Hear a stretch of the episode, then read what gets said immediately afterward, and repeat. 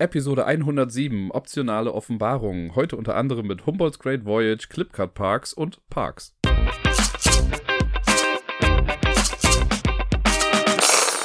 Hallo alle zusammen, hier ist der Dirk mit einer neuen Folge vom Ablagestapel. Ist für mich gerade eine etwas ungewohnte Situation, weil es ist Samstag gerade. Ich nehme die Folge an einem Samstagabend auf, weil ich äh, sowohl am Sonntag als auch am Montag nicht dazu kommen werde. Und damit die Folge trotzdem rechtzeitig rauskommt, habe ich mir gedacht, setze ich mich einfach schon ein bisschen früher dran weil sonst wäre das an den anderen Tagen echt ein bisschen zu stressig gewesen. Warum ich das morgen und übermorgen nicht aufnehmen kann, dazu komme ich später eventuell nochmal etwas ausführlicher. So halb ausführlich zumindest. Jetzt soll es aber erstmal losgehen mit den Spielen, die ich so letzte Woche gespielt habe. Und glücklicherweise ist da wieder einiges zusammengekommen.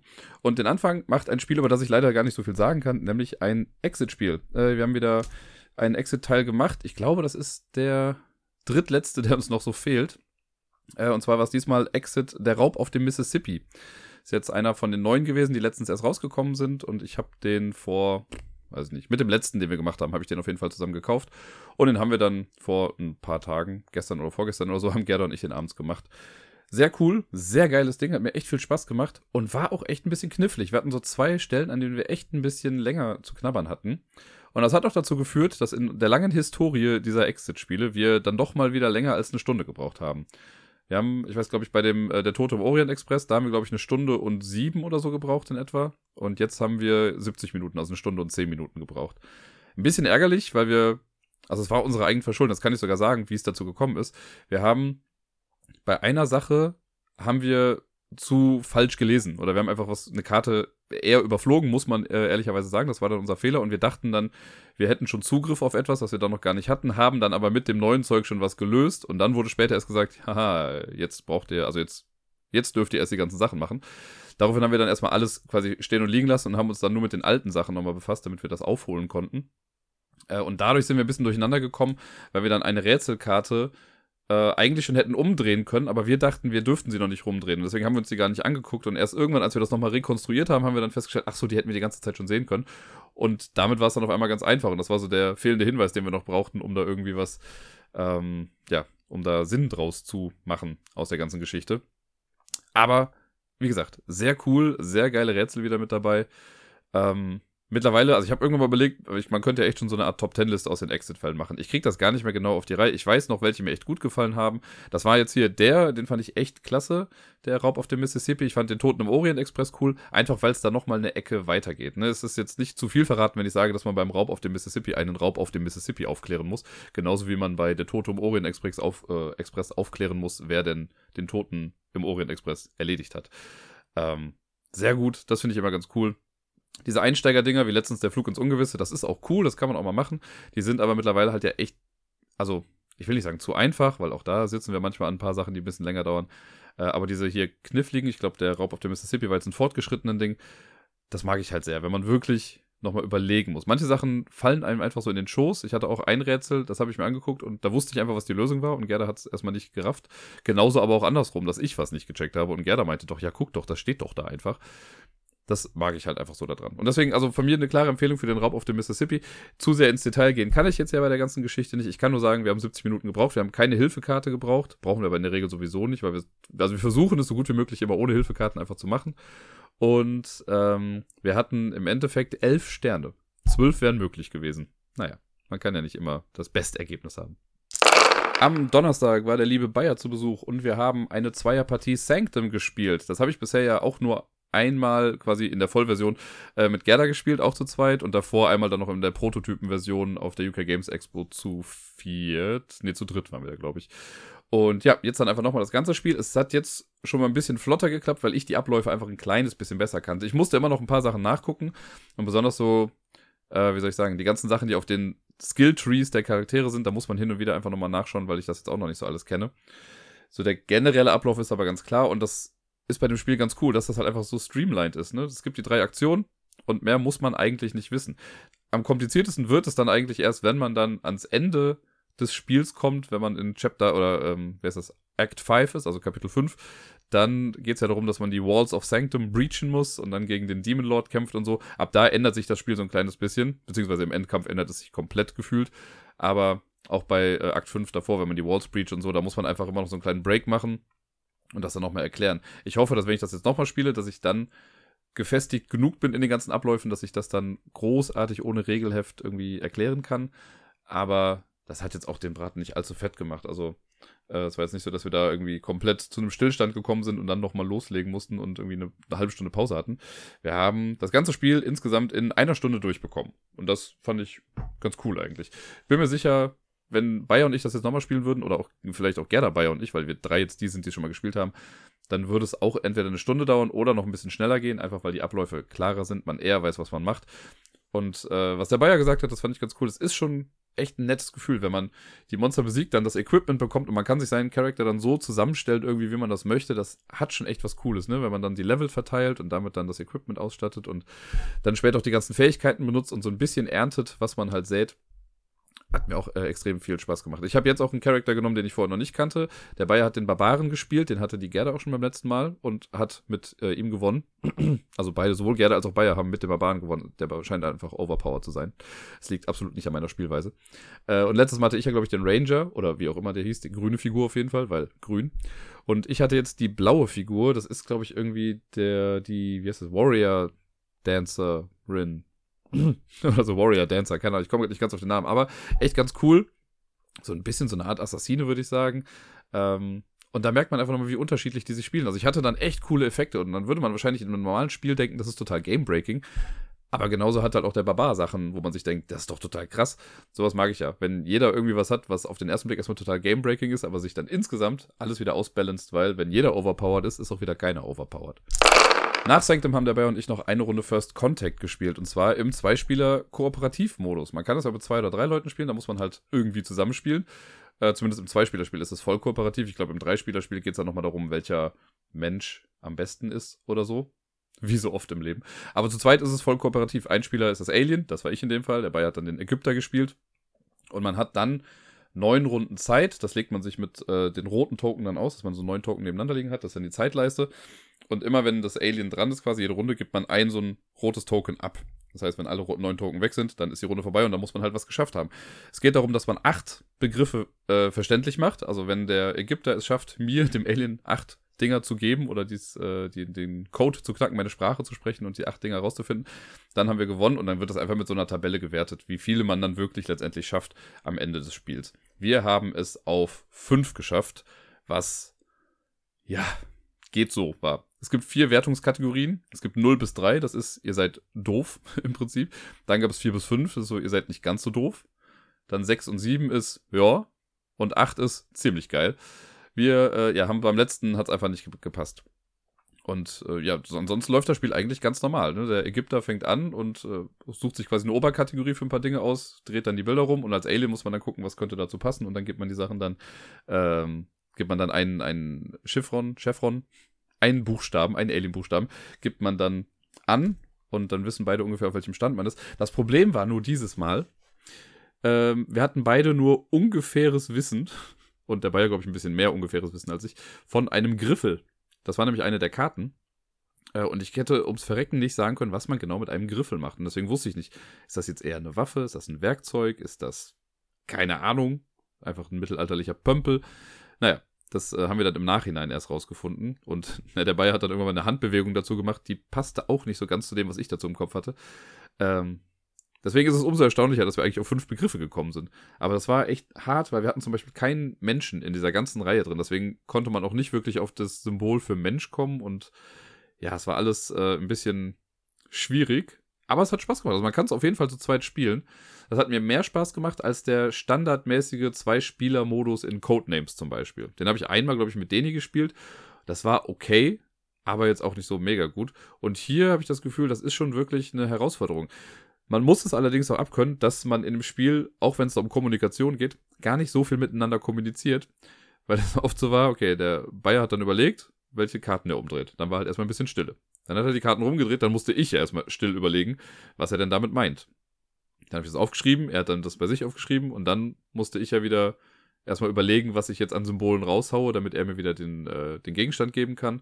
Man hat dann im Zweispieler-Modus, hat der Ägypter übrigens zwei Möglichkeiten, um mir dann was zu geben. Also wenn es beim ersten Mal nicht klappt, kann das nochmal versuchen. Das Problem ist nur, es gibt auf dieser Übersichtskarte, die man ja so vor sich hat, die markiert, welche Symbole zu einem gehören oder zu den grünen Symbolen gehören, die man braucht. Da sind immer noch vier schwarze Felder drauf. So ein bisschen wie der, die Bombe, der Attentäter oder wie auch immer das heißt, bei äh, Codenames.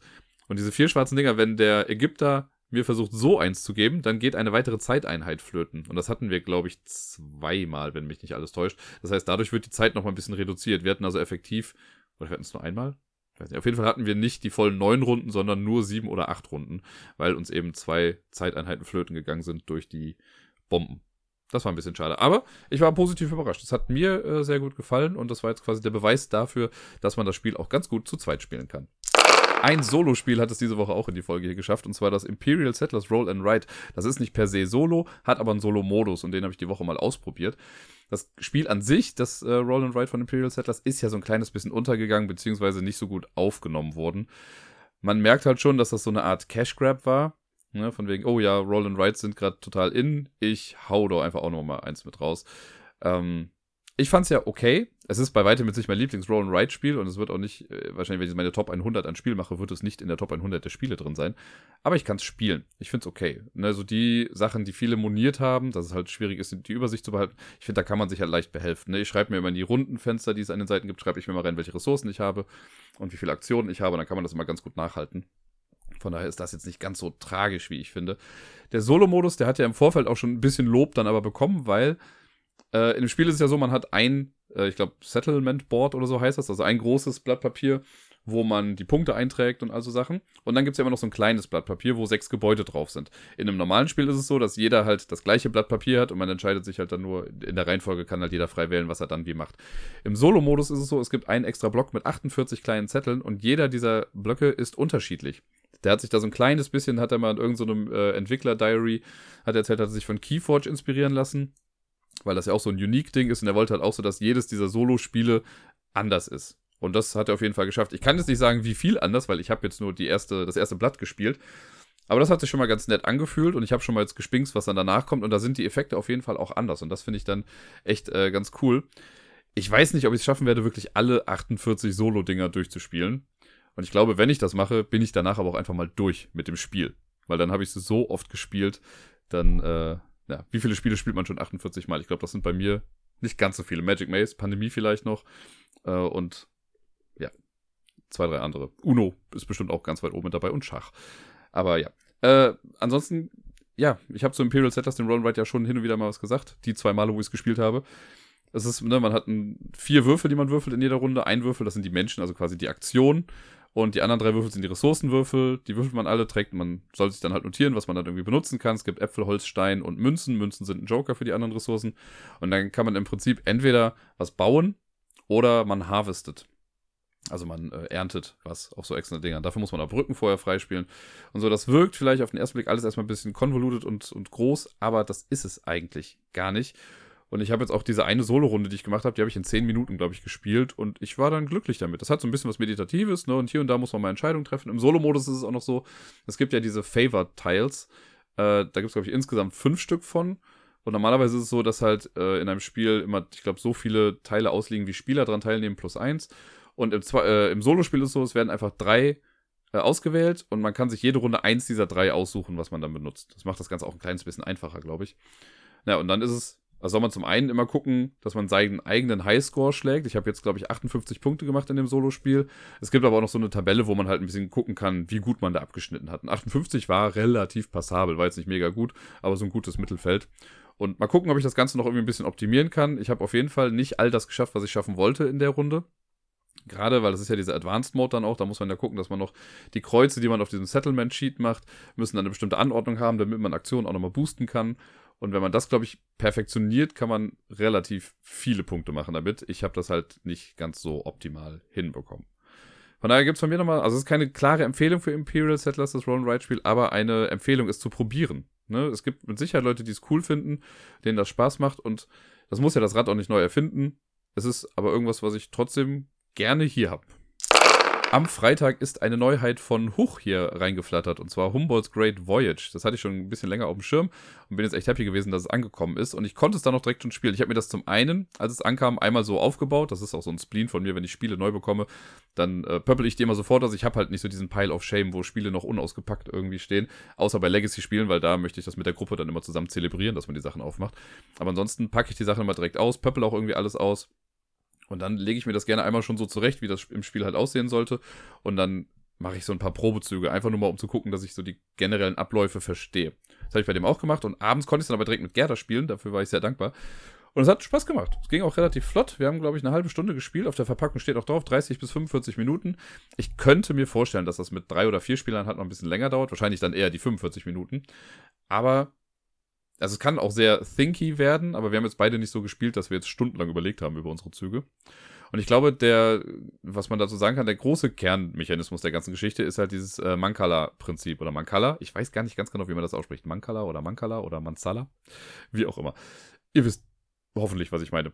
Äh, Five Tribes hat das auch schon irgendwie gehabt. Ich rede über ein Spiel, das ich nicht gespielt habe, aber im Prinzip ist es so, man hat, äh, stellt euch vor, ihr habt so verschiedene Mulden. Ne, das kennt man noch, dieses, dieses Holzspiel, wo so Mulden drin sind, da sind Erbsen drin. Und man nimmt dann aus einer Mulde alle Erbsen raus und geht dann immer eine Mulde weiter und legt in jede Mulde eine Erbse dann rein, so lange bis man halt keine mehr reinlegen kann und dann macht man von da halt weiter, wo man dann gerade ist. Nach diesem Prinzip spielt sich auch Humboldt's Great Voyage. Es geht thematisch um Yada Yada Yada, Humboldt's Great Voyage. Es ist eigentlich total egal, man könnte auch den Mars besiedeln oder Geschlechtskrankheiten erforschen. Es ist quasi total egal. Ähm, aber so thematisch geht es halt um die große Reise. Man bereist die Welt mit diesem Mancala-Prinzip, lernt Kontaktpersonen kennen und stockt sein Wissen ein bisschen auf und verschickt das Wissen dann in Kisten in die ganze Welt. Irgendwie so. Äh, ihr seht, es ist total relevant, das Thema. Dann äh, ist es aber eigentlich ganz cool. Und zwar haben wir das, das Board, da sind verschiedene kleine Kreise drauf. Auf die Kreise, die werden am Anfang befüllt mit Wissenssteinen. Die Wissenssteine gibt es in sechs verschiedenen Farben. Und ja, wenn das Board einmal bestückt ist, dann kriegt der Startspieler, der der zuletzt auf Reisen war, kriegt dann zum einen so ein kleines äh, Expeditionstagebuch, das ist der Startspieler-Marker im Prinzip, und den Beutel, wo noch weitere Wissenssteine drin sind. Und er zieht dann einen dieser Steine raus und muss den dann auf, die, auf dieses Expeditionstagebuch legen. Entweder auf die linke oder auf die rechte Seite. Legt er das auf die linke Seite, heißt das, okay, er startet diese Runde von einem Kreis dieser Farbe. Also wenn ich jetzt einen grünen Wissenstein rausziehe und ich lege den links hin, heißt das, ich muss von einem der drei grünen Ringe starten, diese Runde. Ich kann aber auch sagen, wenn ich mir das Board dann angucke und den Stein angucke und ich sehe, das ist ein bisschen blöd, weil äh, mit Grün kann ich gerade gar nichts anfangen. Dann kann ich den Grünstein auf die rechte Seite legen und das heißt dann, ich werde nicht von dieser Seite anfangen. In beiden Fällen, egal wo ich ihn hinplatziert habe, ziehe ich dann noch einen zweiten Stein raus und der kommt dann auf die jeweils andere Seite. Das heißt, wenn ich äh, am Anfang gesagt habe, ich starte von grün, kommt der andere einfach direkt auf die andere Seite und ist mir dann quasi egal, aber man hat halt immer zwei Steine draußen. Wenn ich äh, aber gesagt habe, ich möchte nicht von grün starten, dann muss ich von der zweiten Farbe starten, egal was es für eine ist, es sei denn, es ist grün, weil es dürfen nicht zwei gleichfarbige Steine auf diesem Expeditionstagebuch legen. Das kann am Ende des Spiels irgendwie mal passieren, wenn nicht mehr so viele Steine drin sind, aber ansonsten soll man einfach den Stein dann draußen lassen, noch einen neuen ziehen, so lange bis die beiden halt unterschiedlich sind. Wenn das dann geschehen ist, dann macht der aktive Spieler auch seinen Zug. Das heißt, er nimmt sich von einem dieser Ringe in der jeweiligen Farbe oder in der entsprechenden Farbe, nimmt er sich alle Wissensteine, die drauf sind und geht dann entlang der Pfeile, das ist relativ einfach zu sehen, das sind große Pfeile, die dann von den Kreisen in verschiedene Richtungen gehen. Äh, und in diese Pfeilrichtung legt man dann quasi immer einen Stein ab, so lange, bis man keine Steine mehr hat. Und wenn das erstmal geschehen ist, dann gibt es einen kleinen Break und dann sind die anderen Spieler dran. Die anderen Spieler können dann nämlich aus den Feldern, die der Spieler quasi bereist hat, in Anführungszeichen, können die sich dann auch Wissenssteine rausnehmen. Aber nur, wenn da mehr als vier oder nicht weniger als vier Steine sind. Also vier oder mehr ist in Ordnung, dann kann man sich dann einen Stein rausnehmen. Wenn da nur drei oder weniger sind, dann geht das eben nicht. Wenn das dann geschehen ist, das hat auch keine negative Auswirkung für den aktiven Spieler. Äh, wenn das dann geschehen ist, dann muss der aktive Spieler noch gucken, okay, passt die Farbe von jedem Wissensstein mit dem Kreis überein, auf dem er jetzt liegt.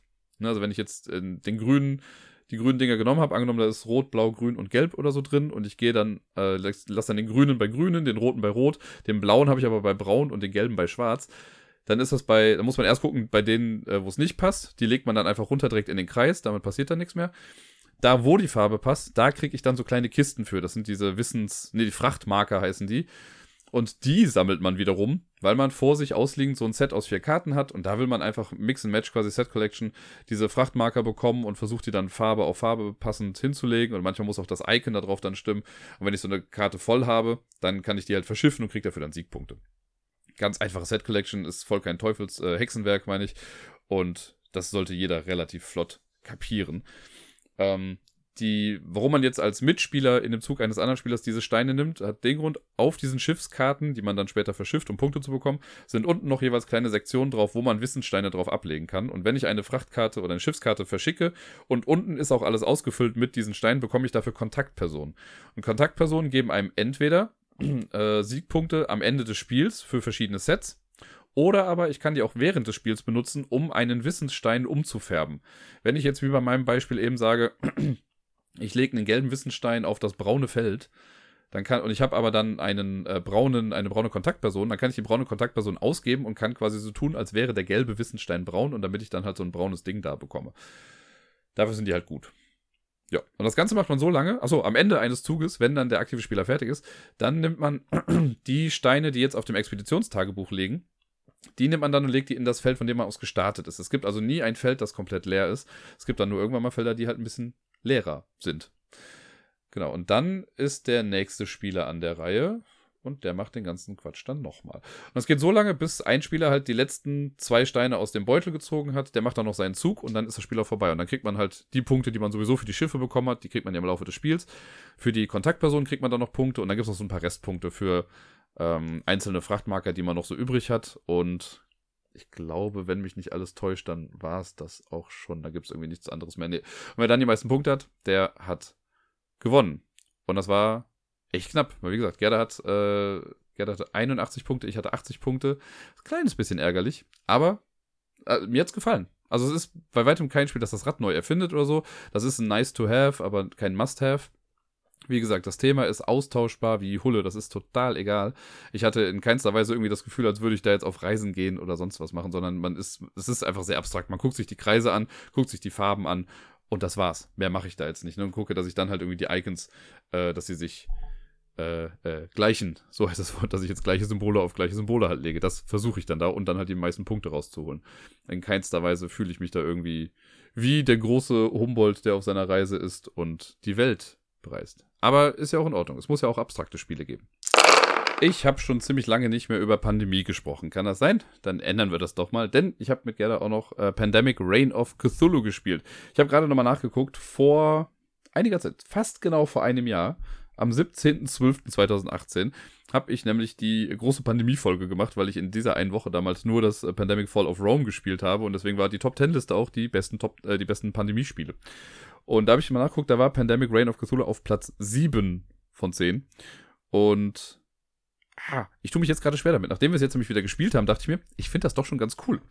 Aber halt irgendwie anders cool. Es ist schon, also von vielen wird ja immer gesagt, das ist so der schwächste Ableger dieser Geschichte, wenn man jetzt mal das Contagion rauslässt, weil das hat halt, ist ja, bla, thematisch Pandemie, aber war jetzt nicht so das super Ding. Ähm, und viele fanden es halt nicht gut, dass es da halt auch einen Würfel gab, dass es ein bisschen random war. Aber ich finde, wenn man Cthulhu mag und Pandemie mag, ist das einfach ein echt cooles Ding.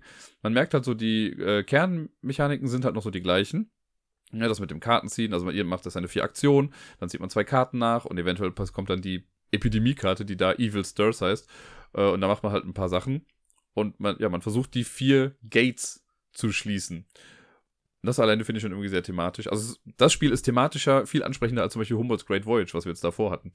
Ähm, man fühlt sich super schnell wohl, wenn man Pandemie mag, weil der Grundablauf halt wirklich einfach der gleiche ist. Es gibt halt hier und da ein paar Änderungen, ne? Die, also ich werde jetzt nicht mehr auf die, die ganzen Kernmechaniken davon äh, eingehen, aber es gibt zum Beispiel keine Krankheiten in dem Sinne, die man halt, sondern Kultisten. Das sind so kleine Kultistenfiguren. Äh, und die haben auch nur eine Farbe an sich, die spawnen dann immer mal wieder, so wie die Würfel sonst immer aufgeploppt sind bei Pandemie. Und wenn jetzt äh, drei Kultisten schon auf einem Ort sind und es kommt ein vierter hinzu, dann gibt es keinen Ausbruch, die vermehren sich ja nicht einfach so, sondern äh, die machen dann ein Ritual und dann wird ein großer Alter aufgedeckt. Denn oben auf dem Spielfeldboard ist Platz für acht große Karten, glaube ich, ist es. Die letzte Karte ist immer Cthulhu und wenn der kommt, hat man halt verkackt. Aber davor sind noch eine ganze Menge andere Ancient Ones oder Old Ones und die werden so nach und nach aufgedeckt. Und immer wenn so ein, äh, wenn halt ein vierter Kultist irgendwo hinkommen würde, wird dann so eine Karte aufgedeckt und das kommt so nach und nach, kommen halt immer mehr. Es gibt dann auch noch äh, die Schogotten, die laufen auch so übers Feld. Das sind die großen Viecher. Da braucht man drei Aktionen für, um die zu besiegen zum Beispiel. Und wenn die es schaffen, durch ein Tor abzuhauen, dann wird auch so ein Ritual ausgeführt. Das heißt, irgendwann kann es sein, dass halt diese ganzen Götter auftauchen und die haben dann entweder einmalige Effekte, wenn sie halt aufgedeckt werden, oder auch ongoing Effekte, die das ganze Spiel über dann dauern. Und das kann ziemlich nervig sein. Äh, hinzu kommt dann noch, dass jeder Spieler hat äh, an sich seine Aktion und seine Sonderfähigkeit. Gerda hatte zum Beispiel den Detective, der im Prinzip wie Wissenschaftlerin bei Pandemie ist. Also man braucht nur vier Karten einer Farbe und nicht fünf Karten einer Farbe, um so ein Gate zu schließen. Ich hatte den, äh, den Generalist, das hieß da Doktor. Ich habe dann fünf Aktionen gehabt. Und ja, jeder Spieler hat aber zu Beginn vier Sanity, also vier, äh, was sagt, wie heißt das denn auf Deutsch nochmal? Sane. Wenn man sane ist. Insane ist verrückt. Geistige Gesundheit. Nennen wir es einfach mal geistige Gesundheit. Jeder Spieler hat viermal geistige Gesundheit auf sich drauf. Und die kann man durch bestimmte Effekte im Spiel dann verlieren. Und das passiert in der Regel immer durch den Würfelwurf. Immer wenn man ein Tor benutzt, um da durchzufliegen. Man kann von Tor zu Tor nämlich reisen. Wenn man auf einen Schogotten trifft. Oder durch bestimmte Göttereffekte. Oder wenn man Relics benutzt, also Items, die halt auch irgendwie äh, einen verrückt werden lassen. Dann muss man so einen Würfel werfen. Und entweder kann es dann sein, dass nichts passiert. Dann hat man eine, eine Blank-Seite gewürfelt.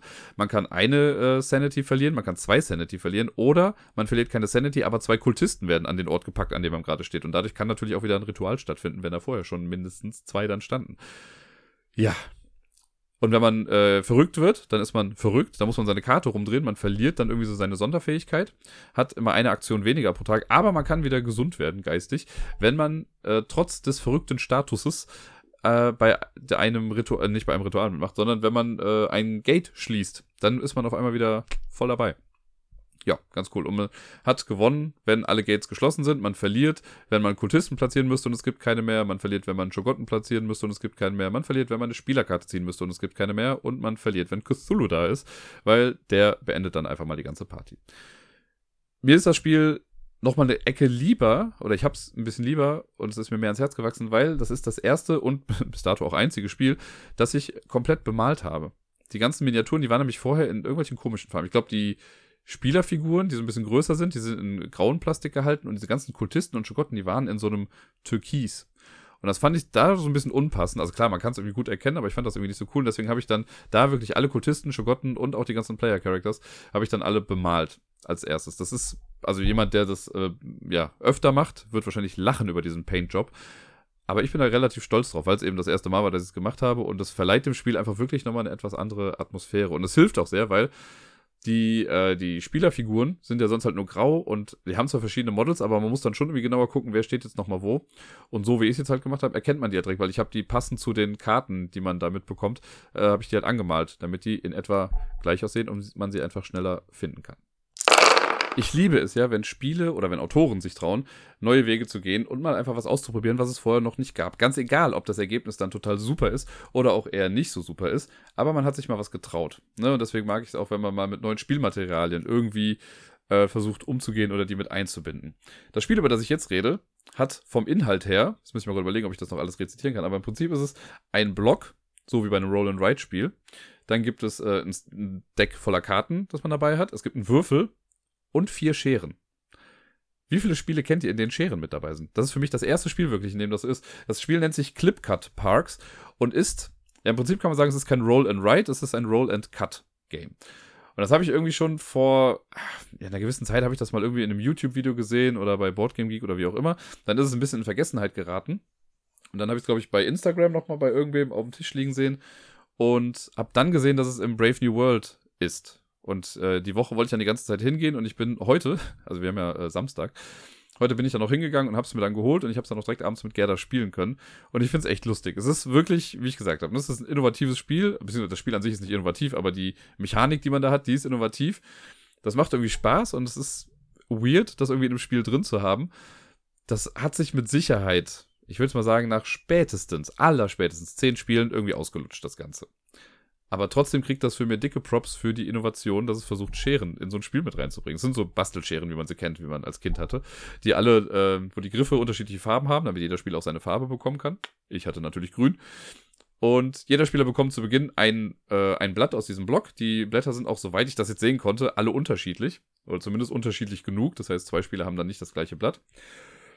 Dann gibt es den Würfel. Jeder Spieler bekommt aus dem Kartendeck, was es gibt. Also gibt es zwei verschiedene Arten von Karten, aber im Standardspiel das sind die hellblauen Karten, die mischt man dann einfach. Jeder Spieler kriegt fünf Karten verdeckt vor sich hin, deckt die obersten zwei Karten auf für sich. Die anderen Karten wird man, wird man gar nicht mehr brauchen, denn es geht eigentlich nur darum, wer macht zuerst seine fünf Karten fertig. Das ist eine Art Rennspiel im Prinzip. Roll and Cut and Race, könnte man sagen. So, und dann geht's los. Der Startspieler der zuletzt in einem Park war, der würfelt den Würfel. Und auf diesem Würfel sind verschiedene Zahlen drauf. Also auf einer Würfelseite ist zum Beispiel äh, 1, 1, 1, 1 drauf. Dann gibt es eine Würfelseite, auf der ist 2, 2 drauf. 3, 3 gibt es. Eine 4 gibt es. Es gibt äh, 1, 2, 3 und bestimmt noch irgendwas anderes, was ich jetzt vergessen habe. So, man würfelt. Und die Zahlen, äh, Zahl oder Zahlen auf dem Würfel geben an, wie viele Schnitte man in sein Blatt machen muss jetzt. Und das ist äh, echt ganz cool gemacht. Das, äh, dieses Blatt Papier, was man dann hat, das ist eingeteilt wie so ein Raster. Und jedes kleine Feld da drin, jedes Viereck hat halt eine Farbe oder eine vorherrschende Farbe. Es gibt äh, ja die Grundfarben, sage ich jetzt mal, also gelb, blau, rot und grün, was ja keine Grundfarbe ist, aber die beste Farbe. So, und wenn jetzt zum Beispiel, angenommen, da ist jetzt eine 2 und eine 2 auf dem Würfel drauf, das heißt, ich muss zwei Schnitte machen, die jeweils zwei Kantenlängen eines Vierecks lang sind. Diese Schnitte, die man macht, die müssen immer in einer geraden Richtung sein und man muss, wenn man mehrere Schnitte macht, darf man nicht zweimal so hintereinander schneiden, dass jetzt zum Beispiel in dem Fall aus zwei Zweierschnitten ein Viererschnitt wird, der gerade in eine Richtung geht. Ich kann zweimal in eine Richtung schneiden und kann dann abbiegen quasi von dem Ende des Schnittes und dann nach rechts zum Beispiel schneiden. Oder, ach, keine Ahnung, wenn man drei Schnitte macht, muss man halt gucken, dass sie auch sich nicht irgendwie überlappen. Man kann auch nicht ins Leere schneiden, das zählt dann auch nicht, sondern man muss wirklich das Papier schneiden dann fallen da unweigerlich irgendwann mal Sachen ab. Die Sachen, die dann da abfallen, diese kleinen Vierecke oder manchmal auch längere Sektionen davon, die versucht man dann auf seiner Karte oder auf einer seiner beiden Karten, die aufgedeckt ist, zu platzieren. Da gibt es so ein paar Restrictions. Manchmal muss die Farbe halt stimmen und manchmal muss so ein Symbol da drauf stimmen. Es gibt so zwei extra Symbole, Wildlife und Recycling. Ähm, da muss einfach Token auf Token stimmen. Es ist egal, ob ich irgendwie ähm, jetzt drei Felder aneinander habe und die dann drauflege oder ob ich das mit Einzeldingern mache, das kann man machen. Es gibt allerdings auch eine Verbindung, die Waywalks, Crosswalks, wie auch immer das heißt. Dann sind so Felder miteinander verbunden und das bedeutet, die müssen in einem Zug oder mit einem Teil abgedeckt werden. Äh, und das macht das Ganze schon relativ knifflig manchmal, weil das halt natürlich auch um Ecken geht und man muss dann überlegen, okay, wie schneide ich da jetzt rein? Und ja, der Würfel ist natürlich ein großer Random-Faktor. Wenn man jetzt nur Vieren würfeln würde, wird das Ganze extrem schwierig. Aber man kann sich da schon ganz gut zu helfen wissen. Und was ich auch ganz nett finde, äh, es kann immer mal wieder sein, das war bei mir mehr als bei Gerda, wenn man dann so ein bisschen rumschneidet, dann fallen manchmal auch Sektionen ab vom Hauptblatt, die man gar nicht braucht. Und wenn man am Ende eines Würfelwurfs, wenn man so sonst alles gebaut hat, wenn man dann noch Sachen hat, die nicht verbaut sind, darf man die nicht behalten, sondern man muss die zerknütteln. Und das ist im Prinzip im Spiel egal, aber wenn mehrere Spieler äh, gleichzeitig ihre fünfte Karte vollenden sollten, dann verliert der Spieler, der die meisten Papierstücke gecrumbled hat, wer im Prinzip den meisten Müll verursacht hat. Das finde ich irgendwie man kann es sehr nett sehen, das Ganze auf jeden Fall. Allerdings war es jetzt so bei uns, ich war quasi eine Runde vor Gerda fertig. Sie hätte nur noch eine Runde gebraucht. Ich hatte aber keine fünf oder sechs äh, Klumpen vor mir, weil ich halt einfach ein bisschen wastefuller geschnitten habe. Einfach damit ich schneller fertig werde. Das hätte mich im Long Run vielleicht auch irgendwie in den Arsch beißen können. Man kann das Spiel auch was länger spielen. Wenn man sieben Karten macht pro Spieler, dann gibt es auch so Grand Parks, die man mit dazu nehmen kann. Da muss man wirklich komplizierte Schnitte irgendwie machen. Äh, das haben wir jetzt nicht gemacht. Wir haben jetzt nur das Basisspiel gespielt. Aber ja, das ist dann natürlich komisch, dass man dann, äh, dass es nicht belohnt wird, dass man vorsorglich schneidet. Hauptsache es geht dann um die Schnelligkeit, sondern dass die vorsorgliche Sache, um der vorsorgliche Umgang mit dem Schneiden erst dann belohnt wird, wenn man mit anderen zusammen gewinnt. Das könnte manche Menschen vielleicht ärgern. Das Spiel kann fiddly sein, also sehr fummelig weil man halt, ne, man hat diese kleinen Papierdinger. Das ist zum Glück ein etwas dickeres Papier, das fliegt jetzt nicht so ganz leicht weg. Aber man muss halt gucken, wenn man irgendwie hustet am Tisch oder so, dann kann es sein, dass die ganzen Dinge auf einmal weggeweht werden. Das ist dann weniger cool. Und es ist, also uns beiden ist das einmal passiert, dass wir einen Schnitt gemacht haben, den wir nicht hätten machen dürfen. Und das ist natürlich dann ist der Nachteil. Bei einem Roll and Write kann man das immer nochmal wegradieren oder irgendwie durchstreichen und sich das markieren, dass man das nochmal neu machen muss. Hier ist es halt, ist ja quasi Legacy-mäßig. Wenn ich schneide, dann habe ich geschnitten. Das war dann ein bisschen äh, Käse. Und manchmal erkennt man das halt nicht so gut, weil wenn man jetzt nur einen Schnitt macht, aber noch nichts abgeschnitten hat, das ist auch total erlaubt, dann kann es sein, dass man irgendwo reinschneidet und dann erst sieht, ach Mist, da habe ich vorher schon mal geschnitten. Und äh, dann kommt man halt nicht auf die Anzahl der Schnitte, die man eigentlich hätte machen müssen. Und das ist halt dann schwierig, dann zu sagen, okay, dann mach halt jetzt dies und jenes oder äh, kleb das nochmal irgendwie dran. Ne, das ist ein bisschen unmöglich dann im Spiel. Das ist der kleine Kritikpunkt, den ich daran habe. Ansonsten ist das Spiel auch wirklich es ist nichts weltbewegend Neues, das, was man jetzt da macht. Ne? Man sammelt die Dinger, legt die auf die Karten drauf, also man sammelt diese Ausschnitte, legt die auf die Karten drauf und versucht einfach schneller fertig zu sein als die anderen. Mehr ist es im Prinzip nicht. Aber mehr muss es auch nicht sein. Ich kann mir nämlich nicht vorstellen, also ich lasse mich gerne eines Besseren belehren, aber ich kann mir momentan nicht vorstellen, dass diese Mechanik des Schneidens irgendwie sinnvoller in ein anderes, vielleicht auch komplexeres Spiel eingebunden werden kann. Wenn das jetzt jemand hört und sich denkt, hör mal, ich arbeite da schon seit Jahren an Scissor Wars, was irgendwie fünf Stunden lang geht und einfach ein krasses taktisches Spiel ist, wo es darum geht, dass man Sachen ausschneidet. Gerne. Bin ich voll dafür bereit, mir das da mal anzugucken. Aber für so ein Casual Game, wie Clipcard Parks ist, finde ich das schon total gut und auch ausreichend. Ne, also ich brauche auch, glaube ich, kein Spiel, was großartig komplex ist, wo man was schneiden muss. Für so eine nette Gimmick-Sache, die man. Ich das ist so ein Spiel, das würde ich rausholen, wenn jemand sagt, hast du nicht irgendwas Verrücktes? Würde ich sagen, ja, hier, ein Spiel mit Scheren. So. Und dafür ist es perfekt. Und dafür mag ich das auch ganz gerne. Man muss mal gucken, ähm, das habe ich im Internet schon gelesen. Viele meinten dann schon so, ja, was ist denn, wenn das, wenn der Block alle ist? Weil da sind 100 Sheets drauf auf diesem äh, Blatt mit diesen, mit den Rastern.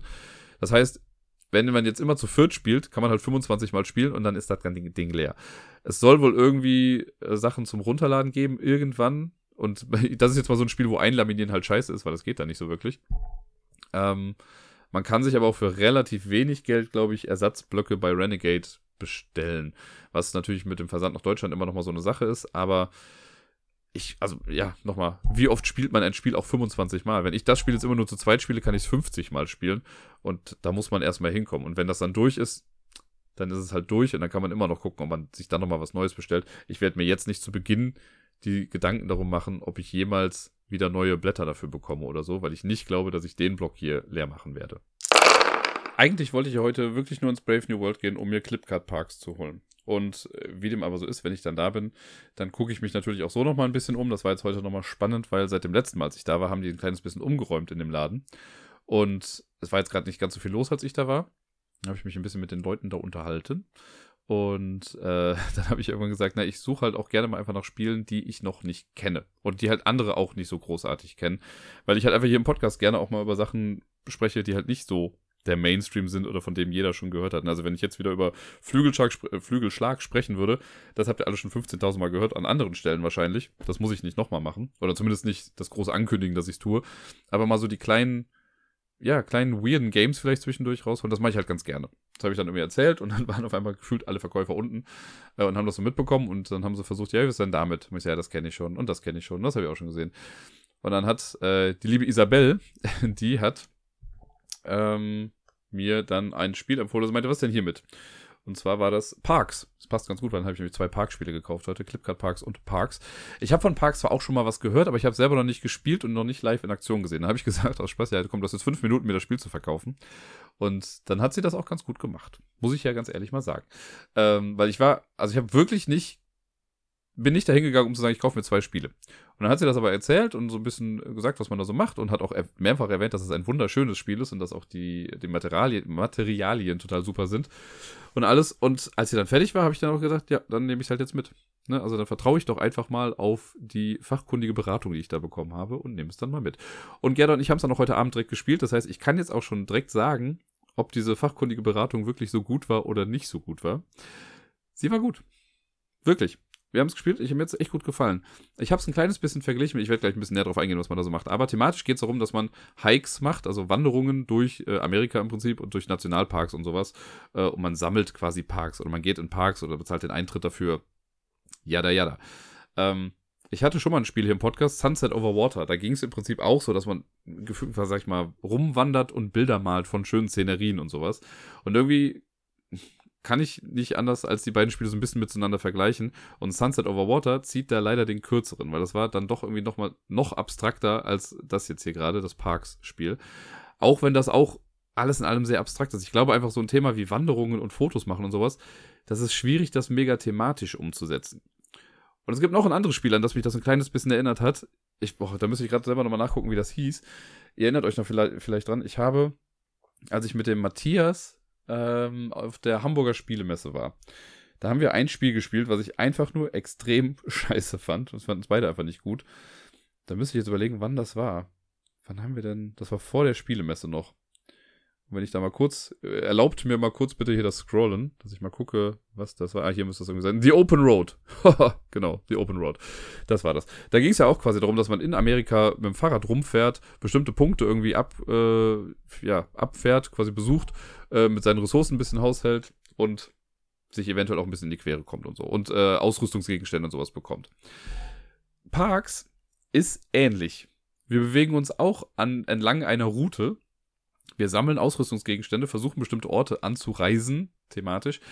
Aber da liegen Welten zwischen, zwischen diesen beiden Spielen. Das ist unfassbar. Während die Open Road halt nämlich einfach scheiße ist, ist das äh, Parks-Spiel echt gut und super schön. Also da hat Isabel auf jeden Fall recht gehabt. Das ist wunderschön produziert. Das hat Inserts von Game Trace drin. Die ganzen Token, die da drin sind, sind also diese Holztoken. Gibt's, äh, es gibt so Wassertropfen, Sonnen, Wald, also Bäume und Berge. Und da gibt's auch so, also die sind jeweils auch äh, angemalt, also bemaltes Holz. Und das sieht auch wirklich eher bemalt aus, nicht einfach nur so wie, ja, wie soll ich das sagen? Bei Siedler von Katan, wenn man da Häuser holt oder sieht, äh, die alten Holzhäuser, die sind halt so Lack bemalt irgendwie. Und das sind die jetzt auf jeden Fall nicht. Da sieht er noch quasi fast schon handbemalt aus, finde ich. Äh, ich übertreibe wahrscheinlich gerade maßlos, aber so in die Richtung geht das für mich. Und dann gibt's noch, äh, ist auch ganz geil, es gibt dann die Joker-Teilchen, Wildlife Animals, weil Wild, ne, sind dann die Joker. Und das sind zwölf unterschiedliche Tiere. Das ist dann so eine kleine Fledermaus oder ein kleiner Elch oder eine Katze oder sonst was. Mega cool, viel Liebe zum Detail. Ähm, und auch sonst, die Karten haben eine super Qualität. Insert an sich, also nicht nur die Game Tray Insert, sondern auch darunter, wo die Karten dann reinkommen und so. Super durchdacht, so dass man halt Karten einfach rausnehmen kann. Wenn du dann auf eine Seite drückst, dann ploppen die auf der anderen Seite hoch. Man kann die leicht rausholen. Allein dafür für das Material ist das Spiel schon einiges wert. Also man könnte es sich auch einfach so hinstellen und als Paradebeispiel nehmen für gute Verpackungen und sowas. Super gut. Das Spiel an sich äh, ist natürlich auf seine bestimmte Art und Weise auch ein kleines bisschen abstrakt, aber macht Spaß. Man spielt vier Runden. Jeder Spieler hat zwei Wanderer. Ähm, es wird zu Beginn des Spiels wird eine Route ausgelegt. Das sind so Plättchen, die so äh, random quasi aneinandergereiht werden. Und dann wird zu Beginn noch eine äh, Season-Karte aufgedeckt. Die gibt quasi so eine kleine Sonderregel für die Runde dann mit auf den Weg. Und das Wetter-Pattern wird quasi gelegt. Das Wetter ist im Prinzip einfach nur so Token, hier so Wasser, Sonne, die sich abwechselnd auf bestimmte Felder dann legen. Mehr ist das nicht. Ja, dann geht's los. Wenn der Startspieler dann anfängt, der darf dann einen seiner Hikes, äh, seiner Hiker, seiner Wanderer, so viele Felder nach vorne bewegen, wie er möchte. Und auf dem Feld, auf dem er dann landet, da macht er dann zum einen die Aktion, die auf dem Feld drauf ist, was in den meisten Fällen einfach heißt, nimm dir die Ressource, die da drauf steht. Und wenn so Wetter-Token noch da drauf liegen, kriegt man die auch noch. Und dann ist der nächste Spieler dran und bewegt auch einen seinen Wanderer. Seiner, einen seiner Wanderer. Meine Güte, es wird langsam schwieriger hier. Ähm, man muss dann darauf achten, man darf nicht auf das Feld, auf ein Feld gehen, auf dem schon andere Leute stehen. Auch nicht man selbst, weil man hat ja zwei Wanderer. Es kann ja sein, dass ich mit einem auf ein Feld gehe, auf dem ich einen Berg bekomme und dann kann ich da nicht nochmal hingehen. Es sei denn, ich benutze mein Lagerfeuer, das ich dabei habe. Das ist so ein kleines Token, das kann ich auf die, auf die erloschene Seite drehen.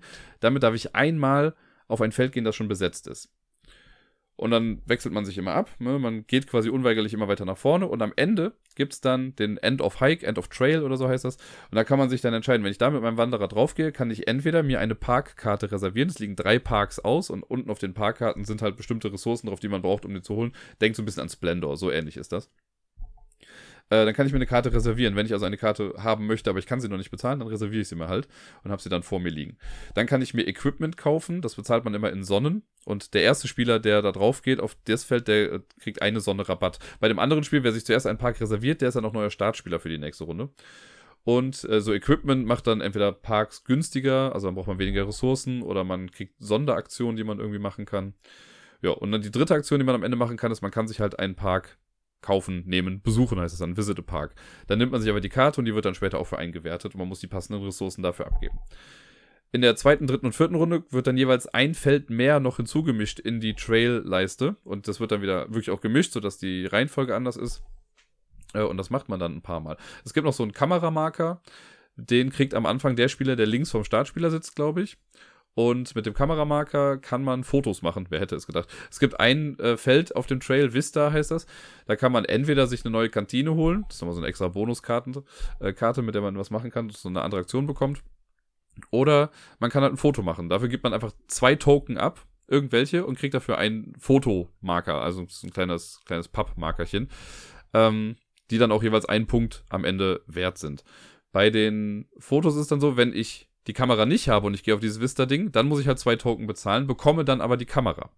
Wenn ich die Kamera schon habe und ich gehe auf dieses Vista-Ding, muss ich nur noch ein Token bezahlen, um ein Foto zu machen. Das heißt, der Spieler, der äh, die Kamera hat, das ist dann, glaube ich, nämlich immer der letzte Spieler, das muss dann der Spieler sein, der rechts vom Startspieler sitzt, genau. Ähm, der Spieler, der als letztes dran ist, der ja klar einen Nachteil hat, weil dann schon so viele Felder belegt sind, der kann aber günstiger dann die Fotos machen und hat halt schon diese Kamera. Ja, das macht man halt vier Seasons lang äh, der Spieler, der die Kamera hat, darf auch am Ende einer Runde oder einer Season immer nochmal ein Foto machen. Und wenn nach der vierten Season das letzte Foto geschossen wurde, was sehr poetisch klingt, dann kommt die Endabrechnung. Und dann rechnet man einfach von allen Parks, die man sich angeguckt hat, alle Punkte zusammen. Man kriegt für äh, was hat man da noch für Punkte bekommen? Achso, jeder Spieler hat so einen Geheimauftrag, eine Jahreskarte, würde ich jetzt mal sagen. Bei mir war das, ich musste sechs Parks besuchen, in denen ein Waldtoken benutzt wurde, oder acht, damit ich einen Punkt mehr bekomme. Das rechnet man dann auch noch mit dazu. Und ich glaube, das war es dann auch, sage ich jetzt gerade ganz langsam. Ah, ne, genau, und für jedes Foto kriegt man noch einen Punkt. Und der Startspielermarker ist auch nochmal einen Punkt wert am Ende. Und wer dann die meisten Punkte hat, der hat dann Parks gewonnen. Ja, also ich fand es echt schön. Das ist auch ein, sehr leichtes Spiel, ein seichtes Spiel. Ne? Laut Verpackung, glaube ich, 30 bis 60 Minuten. Wir haben jetzt, als mit dem ersten Spiel, weil wir ruhig gespielt haben, wir, glaube ich, 45 Minuten gebraucht.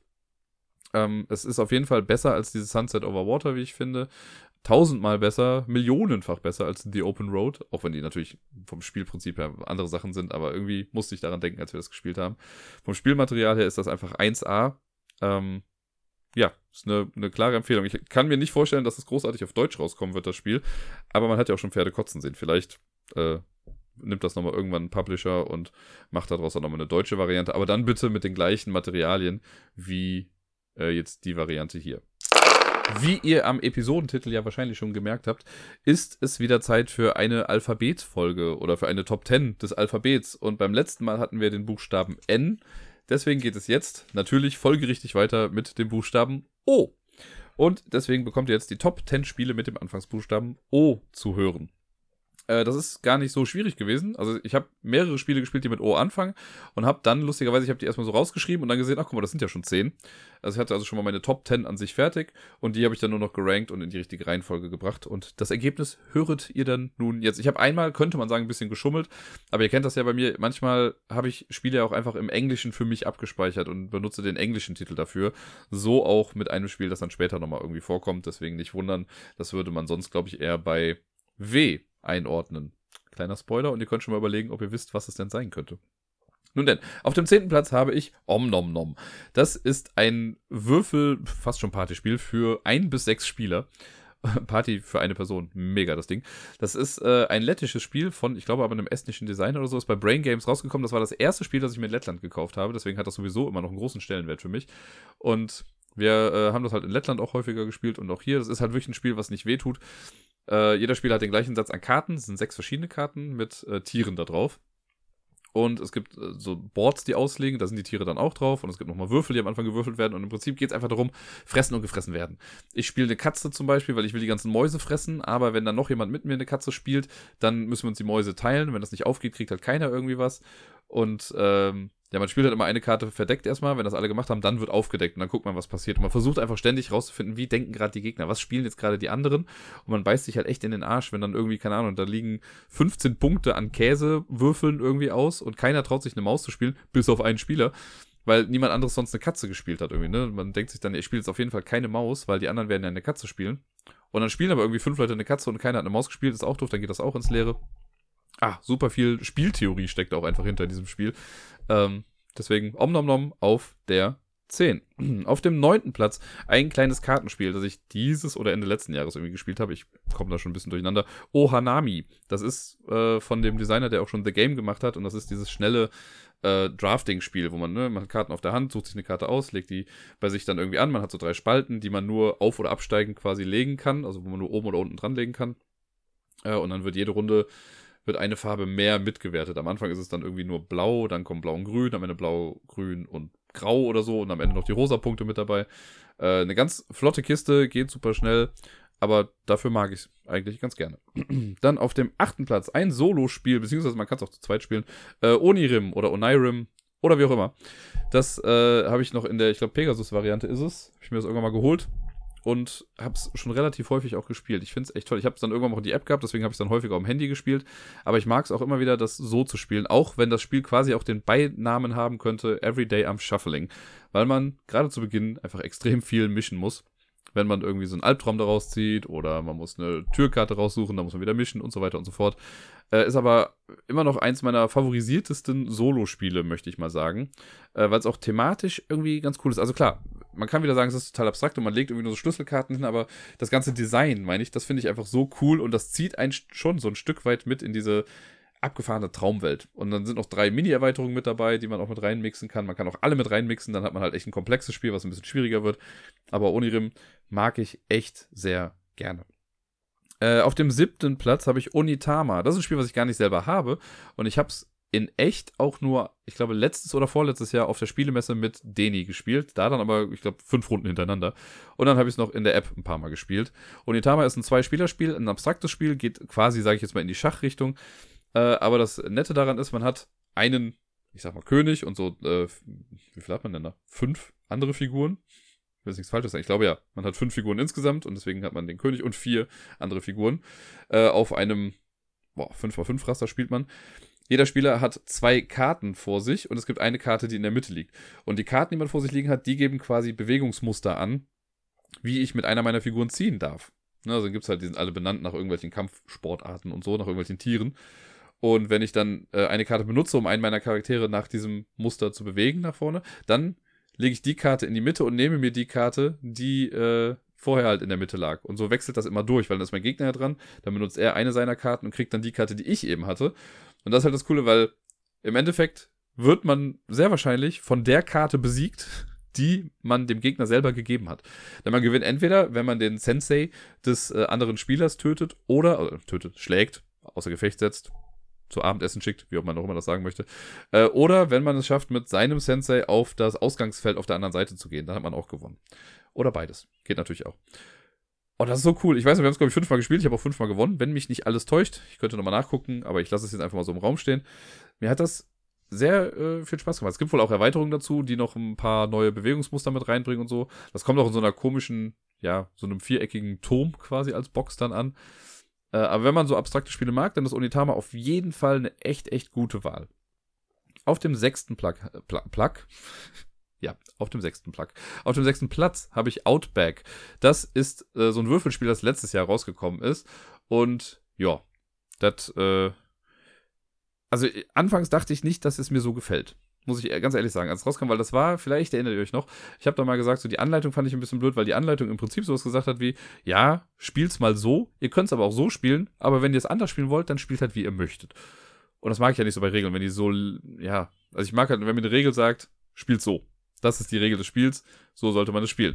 Wenn man aber sagt, ja, ihr könnt es so machen, ihr könnt auch dieses machen, ihr könnt es aber auch ganz anders machen und vielleicht nehmt ihr noch das mit dazu, müsst ihr aber nicht, ähm, finde ich das sehr schwammig alles formuliert. Aber die paar Male, die wir es jetzt hier gespielt haben, hat es dann doch immer Spaß gemacht. Und ich weiß, dass es Gerda auch zum Beispiel Spaß gemacht hat, deswegen ist es einfach auch ein paar Mal dann auf dem Tisch gelandet. Sie hat dann mal irgendwann vorgeschlagen, das nochmal zu spielen. Äh, von der Ausstattung her ist es auch toll, da sind ja so dicke Pappmarker mit dabei. Man baut sich vorher noch so einen kleinen Jeep zusammen, der total unnütz eigentlich ist, aber da liegen halt dann die Tiere drauf, die man sich dann nimmt. Ähm, ansonsten versucht man einfach nur gut zu würfeln und sein Tableau voll zu packen mit äh, ja, Tieren, die im Outback zu finden sind auf dem fünften Platz Oh My Goods. Was ich ja noch unter einem anderen Titel hier habe, bei mir ist es nämlich noch Royal Goods, das ist so ähnlich wie die Dauergeschichte bei mir mit Händler der Karibik und Port Royal. Äh, ich habe es noch als Royal Goods hier, heißt jetzt dann Oh My Goods und da gibt es jetzt auch noch irgendwie zwei Erweiterungen oder sowas mit dazu. Und hier Aufbruch nach New Dale ist ja quasi der, nach der Brettspiel-Nachfolger dieser ganzen Geschichte. Oh My Goods ist aber das schön komprimiert als Kartenspiel, was mir, glaube ich, im Endeffekt auch besser gefällt als das ganze Brettspiel. Man hat diese Produktionsketten, die man dann versucht aufzubauen. Ne? Man kann sich entscheiden, ob man schlampig arbeitet oder nicht. Und dann ist so ein bisschen push your. Man muss irgendwie, man sieht erst ein paar Ressourcen, die rauskommen. Dann muss man entscheiden, ob man schlampig arbeitet oder nicht schlampig arbeitet und wo man produzieren möchte. Und dann werden erst die restlichen Ressourcen aufgedeckt. Und dann kann es halt sein, dass man damit voll auf die Nase fliegt. Äh, ein bisschen Handmanagement ist dabei, dass man guckt, womit man welche Karte irgendwie bezahlt. Äh, man kann, wenn man dann so Produktionsketten startet, ist das sehr befriedigend, wenn irgendwie der Bäcker dann Brot produziert und das dann sonst wohin geht. Und nee, erst macht, man, erst macht man Mehl, dann kommt das Mehl zum Bäcker, der macht dann Brot da draus und gleichzeitig ist das Pferd geschlachtet und wird zum Steak und keine Ahnung. Das ist, macht schon Spaß. Und ist echt ein schönes, also ich mag das ja, wenn kleine Kartenspiele was Großes äh, ergeben. Und bei Oh My Goods habe ich so dieses Gefühl, dass es zwar wenig Material ist, aber es fühlt sich nicht an wie ein kleines Kartenspiel. Das mag ich sehr. Auf dem vierten Platz kommt jetzt das Spiel, was ich eben äh, erwähnt habe mit, man würde es im Deutschen bei W einordnen, im Englischen aber bei O, denn auf äh, Englisch heißt das Ganze One Night Ultimate Werewolf, auf, Engl äh, auf Deutsch ist das Ganze Werwolf Vollmondnacht. Das ist dieses, äh, ja, das Werwolf-Spiel, was quasi nur eine Nacht lang geht. Der Grund, warum das so hoch ist, also ich kann auch verstehen, wenn Leute sagen, die mögen das nicht und können nicht verstehen, dass die Spiele, die ich jetzt davor genannt habe, dass ich die schlechter finde als das. Das hat bei mir einfach noch so einen kleinen emotionalen Stellenwert, weil ich das ja mit den Kindern in meiner alten Klasse so oft gespielt habe und wirklich alle positiven Erinnerungen, die ich an dieses Spiel habe, sind dabei entstanden, wie ich das mit den Kids gespielt habe. Weil das so einen Spaß gemacht hat, weil ich da erst einmal gemerkt habe, wie clever die Kinder doch stellenweise auch sind und wie schnell die auch so Sachen verstehen und wie gut die auch lügen können im spielerischen Kontext. Das hat mir so viel Spaß gemacht und deswegen ist das einfach für mich so hochgerutscht, weil wenn ich an dieses Spiel denke, denke ich an die schöne Zeit mit den Kids zurück. Ja, das ist so One Night Ultimate Werewolf oder Werwölfe Vollmondnacht auf Deutsch. Jetzt sind wir schon in der Top 3 und auf dem dritten Platz habe ich das neueste Spiel aus dieser Reihe hier oder aus, aus meinem Regal. Also nicht komplett das neueste, aber das neueste von den zehn Spielen jetzt. Und zwar Obscurio. Das, äh, der Mysterium-Killer, wie ich ihn gerne nenne. Das äh, habe ich ja in den letzten Wochen oft erzählt, äh, dass wir es gespielt haben. Also gerade bei der Messe und so und dass ich das echt cool fand. Ähm, ja, es ist quasi Mysterium mit einem Traitor. Es geht immer, noch darum, dass man kooperativ versucht, ein richtiges Bild zu finden. Es muss aber jetzt nicht mehr jeder was eigenes finden, sondern alle versuchen das gleiche zu finden. Aber es gibt halt den Traitor, der versucht, das Ganze ein bisschen schwieriger zu machen. Und im besten Fall, wenn es für den Traitor gut läuft, dann äh, hat man am Ende quasi keine Zeit mehr und er hat die Leute dann gefangen oder hat das Grimoire gefangen. Und äh, im besten Fall für die anderen spielt man einfach so schnell und lässt sich nicht von irgendeinem Traitor beeinflussen und kann dann einfach immer die richtigen Bilder finden. Finde ich echt toll. Von der Produktion her auch echt klasse mit diesen magnetischen Dingern, um die Karten anzuzeigen. Das äh, ja, ist ein tolles Spiel und sehr, sehr wahrscheinlich, habe ich jetzt doch überlegt, um halt einfach ein bisschen Platz zu schaffen, werde ich Mysterium wahrscheinlich auch dann irgendwie mal hergeben. Ja, dann sind wir auf dem Platz 2 und das ist bei mir Overbooked. Das ist dieses äh, Flugzeugspiel, wo jeder Spieler ein Flugzeugtableau vor sich liegen hat und dann liegen so Passagierkarten aus, die muss man sich dann nehmen und dann puzzelt man die sich in sein Flugzeug damit rein. Ich mag halt so Spiele, wo man Sachen ineinander reinpuzzelt.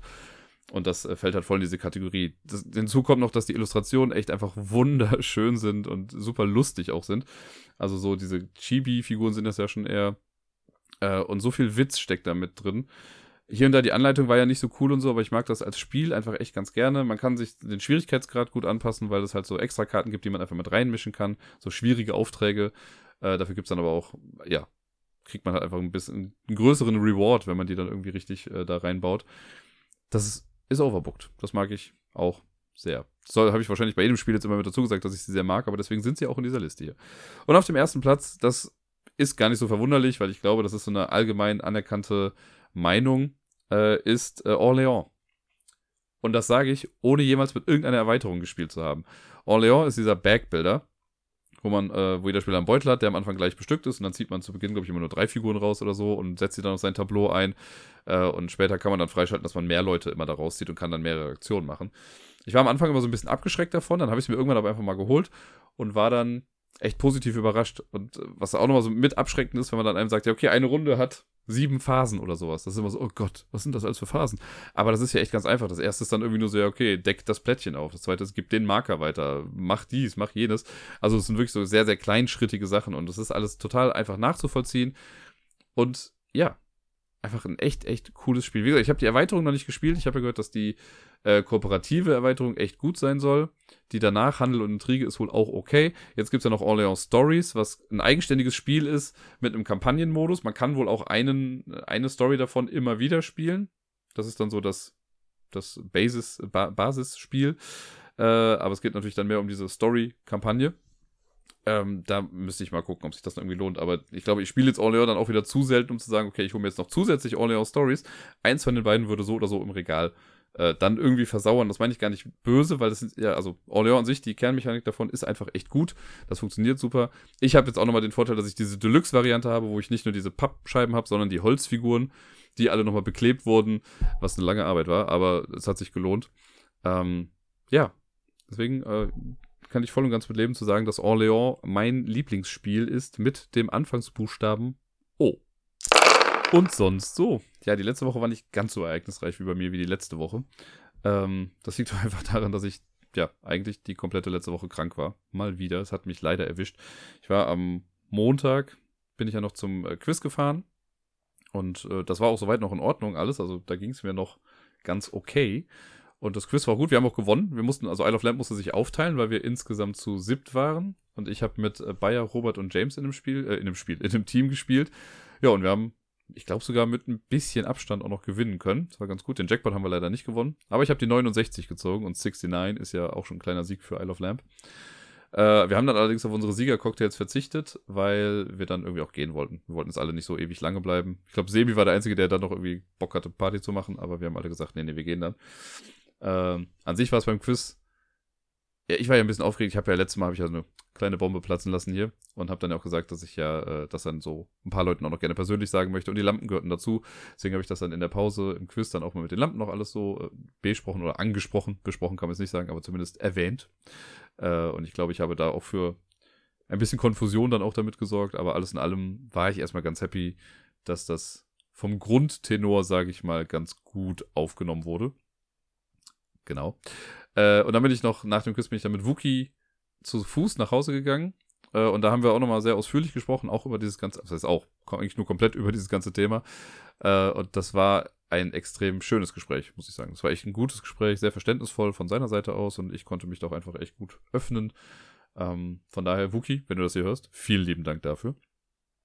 Das Problem an der ganzen Geschichte war nur, ich glaube, dieser Spaziergang hat mir so ein bisschen den Rest gegeben, weil, äh, was heißt den Rest gegeben, aber ich bin dann am nächsten Morgen aufgewacht und hatte einfach Halsschmerzen und mir ging es echt nicht gut. So dass ich dann auch einfach schnell, relativ schnell dann irgendwie beschlossen habe, nee, ich äh, gehe dann zum Arzt. weil ich das, äh, ja, fand ich irgendwie nicht so sinnvoll, dann damit mich zur Arbeit zu schleppen. Auch wenn diese Woche eigentlich hinter was anstand, aber ich äh, werde ja erwachsen, so langsam. Manche mögen ja überhaupt nicht, ich sei schon relativ alt. Aber innerlich ist es ja immer noch so eine andere Geschichte. Auf jeden Fall war ich dann beim Arzt und äh, ja, der hat mich dann erstmal für drei Tage, drei Tage, drei Tage krank geschrieben. Also bis einschließlich Donnerstag war das dann. Ja. Und äh, ja, ich kann schon mal vorwegnehmen, dass ich am Freitag dann, also gestern auch nochmal beim Arzt war und die hat mich dann für den Freitag nochmal krank geschrieben.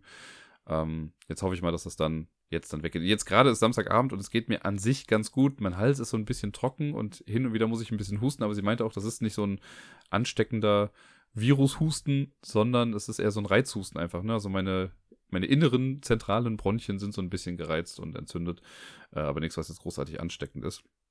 Und ich glaube, der schwierigste Teil für mich ist auch immer nur morgens, wenn ich aufstehe. Und wenn ich dann, wenn ich wach werde und anfange, irgendwie so zwei, drei Sätze auch zu sagen oder generell in der, in der Aufrechten zu gehen, dann äh, fange ich erstmal an, so ein bisschen zu husten. Und wenn ich viel am Stück rede, was beim Podcast jetzt natürlich ein bisschen kritisch ist, aber ich habe es ganz gut geschafft, in den Pausen immer noch ein bisschen was zu trinken und mich dann großartig mal auszuhusten. Ähm, ja, aber es geht schon ganz gut. Deswegen bin ich guter Dinge, dass der Rest des Wochenendes äh, gut bestritten werden kann. Ähm, aber erstmal zu meiner Krankheitszeit. Ich habe die Zeit natürlich dann genutzt, um zum einen mich auszuruhen und ich lag halt wirklich die ganze Zeit. Und ich bin aber nur jeden Tag einmal kurz zur Rewe gegangen und habe mir ein neues Netz äh, Mandarinen geholt, damit ich mit Vitamin C so ein bisschen vollgepumpt werde. Und ich habe natürlich viel Zeit gehabt, um Netflix und also Gedöns zu gucken. Und ich habe ein bisschen was nachgeholt. Also zum einen ist es in gar keiner großartigen Reihenfolge, aber Vikings ist endlich weitergegangen. Hier die sechste Staffel Vikings fing an. Da gab es direkt zwei Folgen. Ich habe bisher nur die erste gesehen. Ich dachte mir, ich spare mir das ein bisschen auf. Ähm, die war aber schon sehr cool, sehr brutal. Und ich bin mal sehr gespannt, wie das jetzt alles weitergeht. Es wurde auf jeden Fall ein sehr cooler neuer Charakter äh, eingeführt in das Ganze. Und da, bleibe ich auf jeden Fall dran und hoffe, dass das. Ach, ich will gar nicht, dass Vikings aufhört, aber es ist jetzt die letzte Staffel, beziehungsweise ist jetzt Staffel 6.1 und dann gibt es ja noch Staffel 6.2 und dann wird es dann irgendwann vorbei sein. Aber naja, schauen wir mal. Was habe ich noch geguckt? Oh, dann habe ich einen sehr, sehr schönen Weihnachtsfilm geguckt. Und zwar auf Netflix gibt es gerade Klaus. Das ist ein Animationsfilm. Äh, ich glaube, das ist sogar ein Netflix Original. Und ich habe den Trailer schon dazu gesehen und den hatte ich immer nur so im Kopf, weil der benutzt von Panic at the Disco High Hopes als Trailermusik. Und das in einer coolen Version, sage ich mal. Äh, deswegen hatte ich den immer schon so mit auf dem Radar. Und dann wurde der bei Twitter letztens nochmal erwähnt, weil die, äh, die Pia, die hat es nämlich auch dahin gerafft letzte Woche und sie hat dann irgendwie auch, glaube ich, noch was gefragt und dann irgendjemand hat dann Klaus erwähnt. Kann sein, dass es der Matthias war. Ja, und dann habe ich ihn mir auf jeden Fall auch angeguckt am Donnerstag, meine ich. Und der war echt schön. Das ist echt ein cooler Weihnachtsfilm. Also, ich fand den mega lustig. Ne? Also, ich glaube noch nicht mal, dass das großartig ein Film für Kinder ist, sondern für Erwachsene ist er schon echt ganz gut. Ähm, klar, Standard-Moralsachen, bla, Freundschaft ist wichtig und Geld ist nicht alles, da, da, da, jada, jada. Aber dieser ganze Witz, der dahinter steckt, den fand ich sehr, sehr befriedigend, kann ich sagen. Also ich äh, habe am Ende sogar, ja, vielleicht hatte ich ein paar Tränen im Auge. Aber auch nur vielleicht. Ja, das ist Klaus, kann ich also auf jeden Fall empfehlen. Äh, einen anderen Weihnachtsfilm, den ich geguckt habe, der könnte später nochmal wichtig werden, ist äh, Nightmare Before Christmas. Da ist mir mal aufgefallen, ich habe den schon seit Ewigkeiten nicht mehr gesehen. Also es muss schon, boah, von wann ist der Film? Ich habe keine Ahnung, aber zehn Jahre, noch länger, ich weiß auch nicht. Also ich hatte nur noch approximate knowledge zu diesem Film. und äh, war dann ganz happy, dass ich ihn jetzt nochmal gesehen habe. Allerdings nur auf Deutsch. Ich habe überall geguckt, es gab den leider nicht mit der englischen Tonspur. Ich hätte ihn gerne auf Englisch gesehen. Auch das wird gleich nochmal wichtig. Äh, und das letzte, was ich dann noch großartig geguckt habe letzte Woche und dann auch schon quasi durchgeguckt habe oder zu Ende geguckt habe, ist Mars. Ich habe ja schon vor ein, zwei, drei Wochen mal gesagt, dass Mars, äh, dass es ja auf Netflix dann weitergegangen ist und ich das dann geguckt habe und jetzt äh, haben wir die letzten Folgen noch geguckt. Also ich habe, glaube ich, zwei Folgen habe ich ohne Gerda geguckt. Ich habe sie gefragt, ob es okay ist, ob ich ohne sie gucken kann. Sie meinte ja. Die letzte Folge haben wir dann aber zusammen gesehen und ähm, ich hoffe ja sehr, dass es noch weitergeht. Ich mag das echt ganz gerne. Das ist ja so ein cooler Mix aus Dokumentation und äh, Fiktion. Und das kriegen die echt ganz gut hin. Und ach, ich sag's ja immer wieder, ne? Die Mars-Landung wird irgendwann meine Mondlandung sein. Und ich hoffe, dass das vom Zeitplan her auch alles so eingehalten werden kann. In dem äh, in der Serie war es jetzt so, glaube ich, die waren dann am Ende der zweiten Staffel im Jahre 2045 oder so oder 43. Und das ist ja alles gar nicht mehr so weit weg. Das ist alles in greifbarer Nähe. Und ich weiß nicht, ich habe äh, neulich äh, schon mal gedroppt, nicht hier, äh, aber bei Kell, dass ich, wenn es, glaube ich, irgendwann mal möglich sein sollte, für als, als halbwegs normalsterblicher Mensch auf den Mars zu fliegen und sich das da anzugucken. Oder vielleicht auch als One-Way-mäßig dahin zu gehen und halt als, äh, ja, eine Kolonie zu gründen. Und mir würde jemand sagen, ey Dirk, wir brauchen noch so einen semi-erfolgreichen Podcaster da oben. Ich glaube, ich würde es machen. Also ich, ja, wenn mir, wenn ich die Möglichkeit hätte, auf den Mars zu fliegen, würde ich es machen. Und ich würde dafür auch in Kauf nehmen, dass ich nicht wieder zurückkommen würde. Das ist erstmal so eine krasse Aussage und das sagt man wahrscheinlich auch mal ein bisschen leichtfüßig, aber doch irgendwie äh, so der innere Wunsch danach ist schon echt da. Wahrscheinlich würde ich das aber auch erst machen, wenn ich weiß, dass es zu 1000 Prozent sicher ist, dass man da hochfliegt. Weil ich glaube, es wäre noch frustrierender, auf dem Weg zum Mars zu sterben, als auf dem Mars zu sterben. wenn man ihn wenigstens gesehen hat, ist das nochmal was anderes. Naja. Zukunftsmusik, schauen wir mal. Dann äh, eine traurige Nachricht war ja diese Woche auch, dass wir äh, gar nicht mit unserem Rollenspiel angefangen haben. Geplant war ja eigentlich, dass wir am Donnerstagabend mit äh, Alpaka anfangen mit unserem Superhelden-Ding, wo ich ja gesagt habe, wo ich Ink spiele, die Sprayerin, die sich so Objekte erst sprayen kann und generell parkourmäßig auch ganz gut unterwegs ist. Das äh, musste leider doch nochmal verlegt werden, weil das nicht für alle so ganz passend war. Und deswegen haben wir das dann ja, verschoben. Leider noch nicht mal auf nächste Woche, weil da konnte dann auch wieder jemand nicht. Deswegen spielen wir erst in zwei Wochen. Also am 19. geht's dann erst los mit der ganzen Superhelden-Rollenspielgeschichte. Und ich bin heiß wie Frittenfest darauf. Es war sehr schade für mich, dass wir nicht spielen konnten. Naja. Ja, und jetzt äh, nochmal dazu, warum ich dann heute aufnehme und nicht, also am Samstag aufnehme und nicht am Sonntag wie sonst, wenn ich mal früher aufnehme oder am Montag dann erst. Ähm, ich, äh, während ihr das jetzt hört, bin ich gerade wahrscheinlich in Dublin oder wieder auf dem Rückweg von Dublin. Das äh, wird eine spontane Überraschung, also keine spontane, für mich ist es nicht spontan, aber es wird eine Überraschung äh, für die liebe Kell. Die ähm, hatte ja Geburtstag letzte Woche und die weiß das nämlich auch noch alles gar nicht. Die äh, geht nur, die weiß nur, dass am Sonntag etwas passiert. Ich habe es äh, lange Zeit habe ich jetzt Projekt 8D genannt, also 8. Dezember. Und äh, ich habe ihr nur gesagt, sie muss sich den Nachmittag, also ab dem Nachmittag dann frei halten und viel Zeit frei halten. Ähm, und ich muss morgen dann noch irgendwie rausfinden, wie es geht. Also ich werde morgen früh um halb acht, also am Sonntag dann um halb acht morgens, nehme ich den Zug, fahre dann zum Düsseldorfer Flughafen, treffe mich da dann noch mit Deni und frühstücke noch mit dem ein bisschen, weil das ließ sich dann echt ganz gut vereinen. Ähm, dann fliege ich um circa 11 Uhr, geht's dann schon los nach Dublin. Und dann bin ich halt um 12 Uhr Ortszeit ungefähr da und habe dann einfach noch ein bisschen Zeit.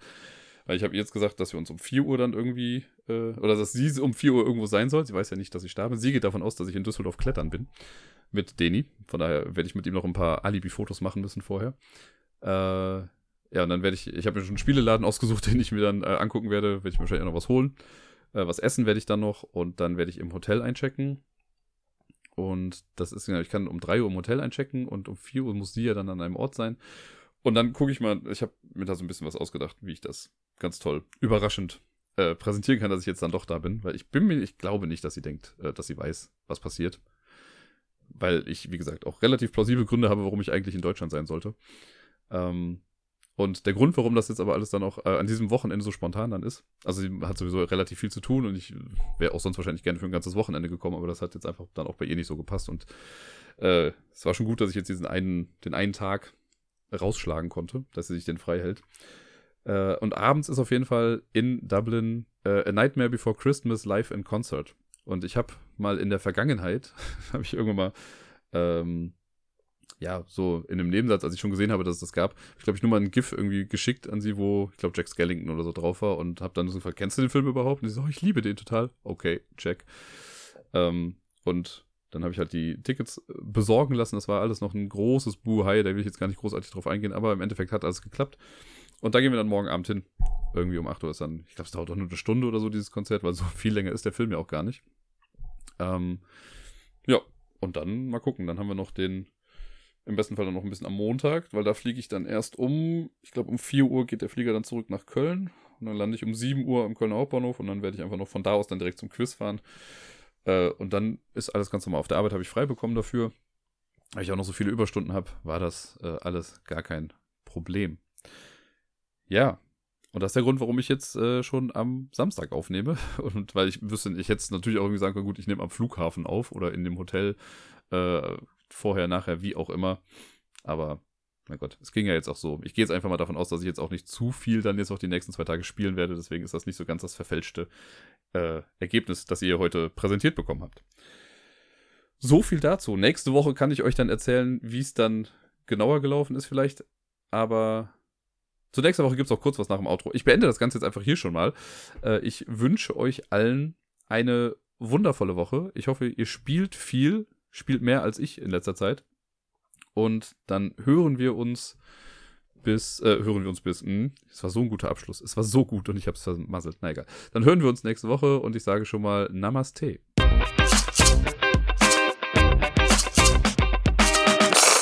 Ja, wie eben schon angekündigt, gibt es nächste Woche eine besondere Folge. Nächste Woche habe ich wieder einen Gast im Podcast, nämlich, äh, ach nee, ich sag's noch gar nicht, wer es ist. Aber es ist ja Folge 108 und wer mich gut kennt und wer eine ganz bestimmte Serie ganz gut kennt, weiß, dass die Folge, die Zahl 108 mit dieser einen Serie einfach auch unweigerlich verbunden ist. Äh, viel mehr verrate ich jetzt einfach auch mal noch nicht dazu. Ich freue mich auf jeden Fall schon, seitdem ich diesen Podcast mache, auf diese Folge, weil mir schon immer von Anfang an klar war, dass Folge 108 die Folge dazu sein wird. Und ich bin sehr froh, dass ich äh, den Gast mit dabei habe. Und das wird es wird sehr wahrscheinlich gar nicht so viel um Brettspiele gehen nächstes Mal. Das kann ich jetzt schon mal ankündigen, sondern ich, ja, dieses, diese Serie, um die es dann geht, hat einen so hohen Stellenwert in meinem Leben gehabt. Es äh, ist total legitim, wenn ihr auch eine komplette Folge irgendwie gewidmet wird. Wahrscheinlich rede ich trotzdem über die Spiele der letzten Woche noch so, aber hauptsächlich wird es um dieses eine Thema gehen. Okay, in diesem Sinne, see you in another life, brother.